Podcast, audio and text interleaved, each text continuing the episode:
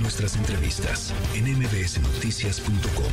Escuchas a Ana Francisca Vega ya he decidido que no participaré en ese proceso. El fin no justifica los medios. La oposición no solo debe ser freno del régimen autoritario, sino alternativa y ejemplo. No podemos combatir la ilegalidad violando la ley. No podemos oponernos al clientelismo gubernamental echando mano del clientelismo partidista o corporativo.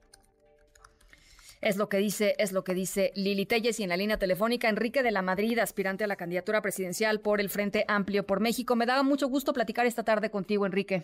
El gusto es mío, Ana Francisca. Muy buenas tardes y saludos al auditorio. A ver, pues sí quisiera eh, tu impresión de lo que ha estado sucediendo los últimos días y tu, y tu perspectiva de lo que se presentará mañana, que creo que va a ser muy importante para eh, resolver algunas de las dudas eh, pues, pues más, más cruciales, digamos, para la decisión de, de muchos de ustedes. Como a ver, yo soy muy positivo sobre el método, muy positivo, porque me consta, Ana Francisca, yo estuve muy pendiente de que recoge la gran mayoría de las propuestas de la sociedad civil. Ahora, no hay una sociedad civil, hay un grupo de personas que se organiza, que hace propuestas, que lo pone en blanco y negro, y que al final del día, dentro de las propuestas que existían, era que hubiera debates, los va a haber, que pudiera haber un libre registro, que se inscribiera quien quisiera, lo va a haber, que también algunos sugerían, oye, no es suficiente que vaya a haber encuestas, sino además nos gustaría ver la posibilidad de que haya voto en urna, lo va a haber, y también yo me consta, porque lo vi hace meses, algunos documentos donde también hablaban del tema de firmas.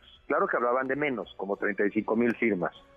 ¿Qué quiero, ¿Qué quiero decir? Que soy testigo de que esto es algo que pidió la sociedad civil y soy testigo de que las propuestas de arranque de muchos de los partidos políticos iban en otra línea y acabaron adoptando la gran mayoría de las propuestas de la sociedad civil. Entonces, como yo veo que este es el método que a mi juicio hace sentido, yo lo avalo totalmente. Eh, decía Lili Telles, y a mí me, la verdad me sorprendió mucho esa, esa frase que utilizó, eh, dijo al final, tú no vas a elegir al candidato de la oposición, o sea, diciéndole a los ciudadanos, ¿no? A ver, yo respeto a Lili y realmente le tengo aprecio y reconocimiento, pero en eso difiero. Claro que van a ser los ciudadanos, porque mira, te puedes primero, para que te, para que te puedas inscribir, necesitas poder obtener cuando menos 150 mil firmas. Pues ¿de dónde las vamos a obtener? De los ciudadanos. Y después vamos a tener debates. ¿Ante quién los vamos a tener? Ante los ciudadanos. Después, ¿quién lo va a evaluar a través de las encuestas? Los ciudadanos. ¿Y quiénes van a votar en las urnas? Los ciudadanos. En serio, más ciudadano que esto no puede ser. Y por eso yo sí soy y seré que cuando ve algo positivo también quiero que los mexicanos lo valoremos porque estamos en el hábito de que luego nada nos acomoda. Y no, si nada nos mm. acomoda. Y la verdad es que es ridículo cuando obtenemos o se obtiene lo que se quiere, tampoco nos acomoda, ¿no? Así no construimos el país que México merece. A ver, eh, eh, te hemos estado siguiendo, eh, voy a hablar de mí, te he estado siguiendo en redes, escuchando los videos que has subido los últimos meses, tu idea de país, tu idea de hacia dónde tiene que ir México. Y yo sí te quisiera preguntar, Enrique, si no te preocupa este tema de la, de la violación a, la ley electoral, al, al derecho, a, la normativa eh, electoral. Tú, haces mucho énfasis siempre en el Estado de Derecho y lo que estamos viendo, y te lo digo con toda honestidad, eh, tanto del lado de Morena y sus aliados como del, Frente Amplio por México, pues esa es, una es adelantarse a los tiempos y es este jugar literalmente en la línea eh, y muchas veces pasándose la línea de lo que dice la ley. Bueno, a ver, dos comentarios. Yo creo que lo que dices de la línea tiene razón, estamos en la línea. Nomás que de este lado del frente estamos dentro de la línea de la ley. Está en la ley, el artículo creo que es 81 de la ley de organizaciones políticas, está en la ley la figura del frente. Desde hace mucho, Ana Francisca, yo había escuchado ya de muchas personas que la oportunidad que teníamos como oposición era crear un frente. Y entonces creamos un frente, ahorita de hecho pues no estamos compitiendo para para una candidatura de un gobierno de coalición. Eso vendrá a partir de septiembre. Ahorita estamos buscando al responsable de con la construcción del Frente Amplio. Entonces, la ley lo permite, la ley lo señala. Y es por eso que los partidos van a poder incluso utilizar recursos públicos para qué? Pues para pagar la, la, la aplicación, ¿no? que es donde vamos a depositar las firmas, para organizar los debates, para organizar las urnas. Entonces, de este lado le hemos cumplido. Los de enfrente sí, no mucho, ¿eh? Y por cierto, además usando nuestros impuestos. Porque pues en lugar de dedicarlos a medicinas, pues mejor a las campañas. En lugar de las vacunas, pues aquí a las corcholatas. Sí, yo, yo me sumo contigo a la preocupación de que violan la ley. De este lado está, es legal y está en un artículo de la ley de organizaciones políticas, es el 81, si no me falla la memoria, la figura del frente. Ahora, si yo te digo por qué estás compitiendo, pues estás compitiendo por la candidatura presidencial, Enrique.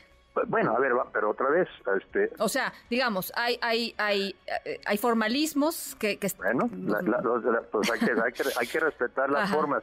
Y tiene su chiste respetar las formas. Es mejor respetarlas que no respetarlas. Pues, y como decía Reyes Heroles, la forma es fondo. Bueno. Entonces aquí sí además tenemos además el detalle de respetar las leyes, que sería un bonito detalle que lo hiciera este gobierno. A ver, eh, eh, vayamos a los números. Hoy el financiero marca pues una un arranque bastante parejo entre entre los eh, los aspirantes, arriba digamos los panistas, un poquito más abajo los priistas, tú con un 8%. Eh, ¿cómo, ves el arranque? Pues depende de la encuesta que veas. Yo estoy viendo ahorita enfrente de mi pantalla una de GEA. No, es que sí, las encuestas, la verdad es que un día que nos den cursos de encuestas, no, sí, la verdad es que yo me apunto a entenderlas, ¿no? Pero aquí yo veo una que dice entre los posibles candidatos lideran Enrique de la Madrid y Santiago Krill con 26 cada uno.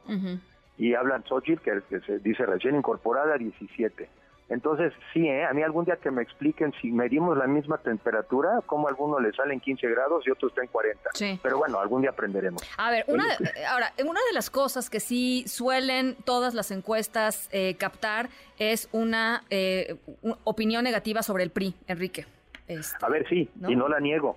Eh, fíjate, y también ahí es una, pues es todo un reto entenderlo. El PRI tiene como partido, es el que sale con más negativos, no lo dudo y sin embargo en las últimas elecciones, cuando comparamos eh, los partidos que han ganado, quitó, a Morena, de los de la oposición, es el que más votos saca. Entonces es como una relación así como, como rara. A ver, sí, para muchos sin duda tiene más negativos, pero hay mucho prismo. Y yo, yo represento, yo me veo en el prismo de las cosas correctas. ¿sí? ¿Cuál y porque yo creo que hoy en día va, pues nada más el de la creación de las instituciones, el, la creación en su momento, ¿verdad?, de las instituciones de la salud del país, de la economía, del orden, del progreso. Oye, ¿qué hay de los otros? Sí hay, ¿eh? De esos hay. Pero yo creo, Ana Francisca, que como, como personas tenemos que evaluar, porque aquí en su momento quien vamos a competir, vas a competir por quien encabeza algo, por una persona. Pero reconozco lo que tú dices, no lo niego. Y por eso al final del día hay que tener un trabajo realmente digno y ejemplar, porque hay que volver a dignificar la política y ganar la confianza de los ciudadanos. ¿Qué vamos a ver mañana, Enrique? No sé, Ana Francisca, pues yo vengo, yo vengo, no sé, yo vengo regresando de un viaje que tuve que ir a volver a, cumplir un compromiso. Yo creo que seguir aclarando, porque reconozco que en un principio pareciera eh, un, un, eh, sistema complejo, pero no lo es mucho, nomás para simplificar. Se puede inscribir el que quiera, tiene que poder recabar 150 mil firmas, dependiendo el número de las personas que las pasemos y superemos, entonces vienen los debates, vendrá después encuesta para quedar en tres personas y vendrá también una votación. Si lo simplificamos, eso es.